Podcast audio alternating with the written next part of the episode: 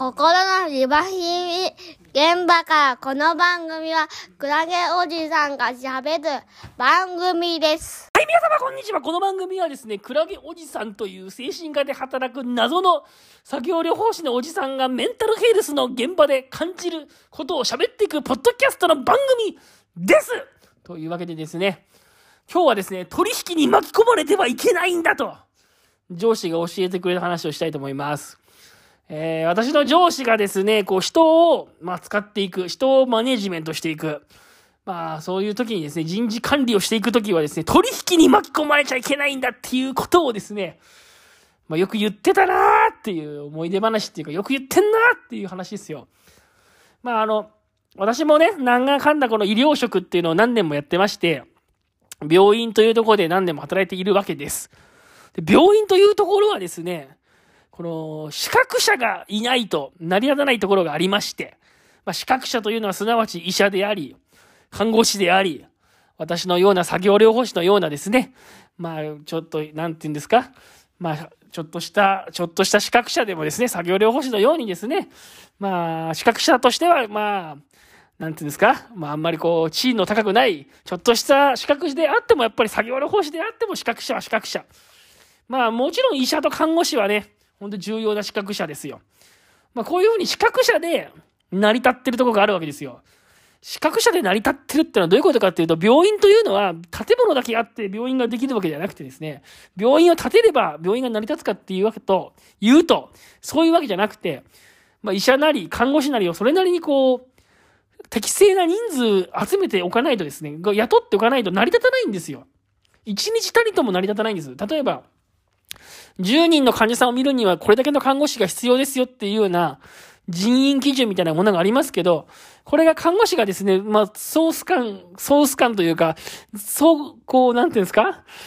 ストライキみたいな起こしですよ。もうある日突然みんな来なくなりましたみたいなことになったらですね、病院っていうのは立ち行きが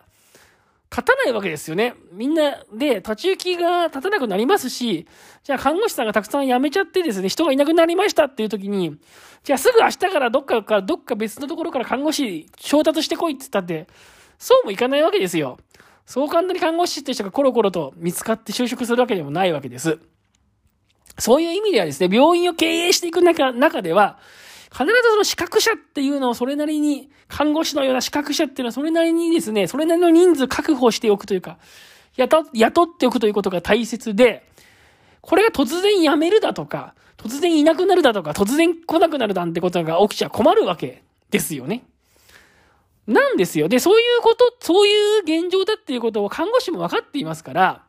看護師の中にはですね、中にはちょっとこう、意地悪というか、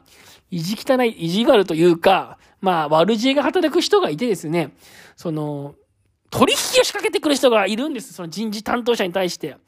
取引というのは何かというと、まあ、要は自分の有利な条件にならないと、私は辞めますよっていうふうに、まあ、脅かしてくるっていうことですね。そういうことは結構あるんですよね、この医療の現場では。あのー私、例えば、どこどこの部署に行きたいと。どこどこの部署に行けないぐらいだったら私は辞めるよ、みたいな風にですね。ちょっとこう、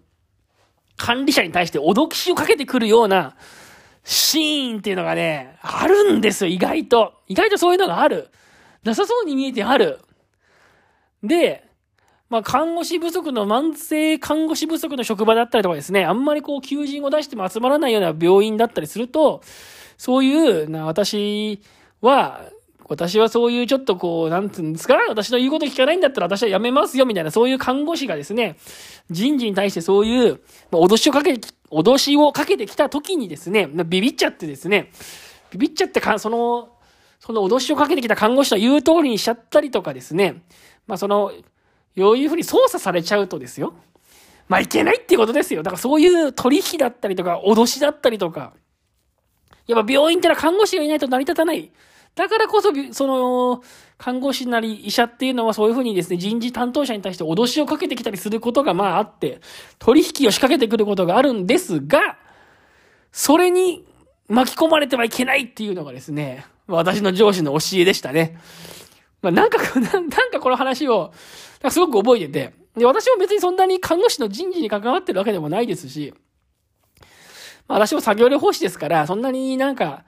そんなに人事に関わってるわけでもないんですけど、まあでも一時期そう結構たくさんの人数のですね、職員の部署に、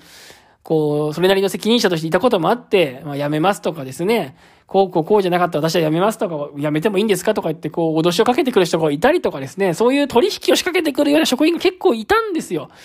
で、そういうのがいて、そういう話をちょろっとですね、私の上司にしたらですね、まあ、よく上司がそれに対してブチ切れてですね、そんなのに屈するだとふざけるなというようなことをよく言っててですね、まあ、そんな風に勝手にこう、調子こいて、えー、やめるぞやめるぞっていう風に脅かされたからって言ってですね、そんなのにひるんでるんじゃなくてですね、まあ、どんどんどんどん求人がその人が辞めたとしても、代わりがいるようなですね、どんどんどんどん求人がこう集まってくるような魅力的な職場を作ることが大事なんだっていうことをですね、まあよく、よく言われたものですよ。なんでこういう話をね、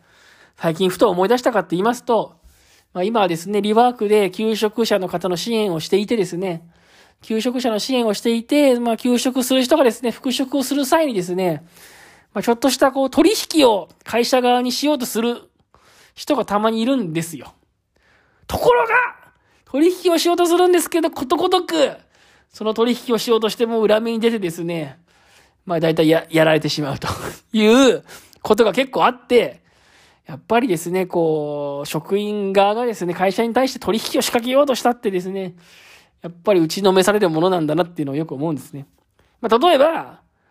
その復職する際に、そう、移動を、移動ができるんだったら私は復職するけど、移動ができないんだったら私はやっぱり復職はできないみたいな。例えばですよ。移動前提で復職をしようとするんですよ。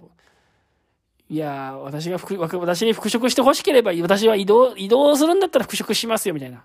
ところがそういうふうにですね、職場側に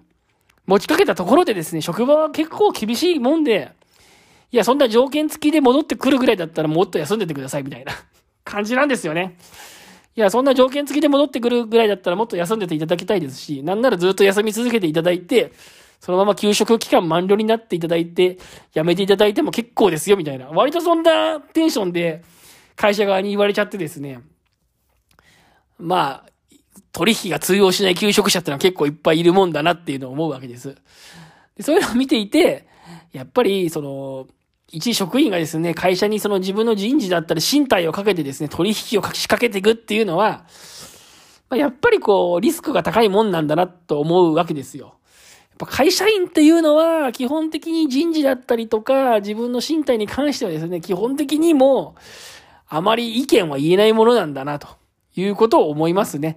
やっぱりその一定時間、その勤務時間内は会社の指揮命令下に合う、あ、指揮命令下に置かれるということがですね、基本的に会社員としての労働力なので、その一定期間内は会社の指揮命令下にあって会社の言うことを聞きますよっていうのが、基本的な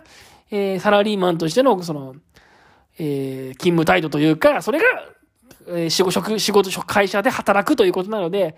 えー、私はここだったら働けるけど、ここだったら働けないとかですね、この部署だったらできるけど、この部署だったらできないなんていう襟好みをすること自体がですね、基本的に会社側としては好まれないんですよね。そもそもそういう態度自体が好まれなくて、そういうことを言ってる時点で、いや、もう、もっとちゃんと休んでてくださいと。どこでもできる状態になって帰ってきてくださいねと。どこでもできます。何でもできますっていう状態になって、基本的には復職してくださいというふうに、まあ言われてしまうもんなんだなっていうのをですね、ああ最近復職者の方のですね、えー、復職面談の結果とかを聞いたりとかして、よく考えているところでございます。心の庭見現場から、はい、というわけでこの番組はですね、現実の、現実の朝5時ぐらいに配信していこうと思ってるポッドキャストの番組になってます。番組をね、気に入った方はフォローしていただいたりとか、あと、レビューのボタンでね、星を5つ、レビューのボタンとか押していただいて、レビュー、レビューしてほしいですね。レビュー、感想、フィードバック待ってますみたいなところが Spotify にも Apple Podcast にもありますから、まあ、できたらそこにですね、あの、レビューを書くってところを押していただいて、なんかまあ、コメント書いても書けなくてもいいですから、星を5つつけてね、送っていただけると嬉しいなと思っております。はい、またね、聞いてみたい方はまたよろしくお願いいたします。それでは、おしまいです。ここまで聞いてもらってありがとうございました。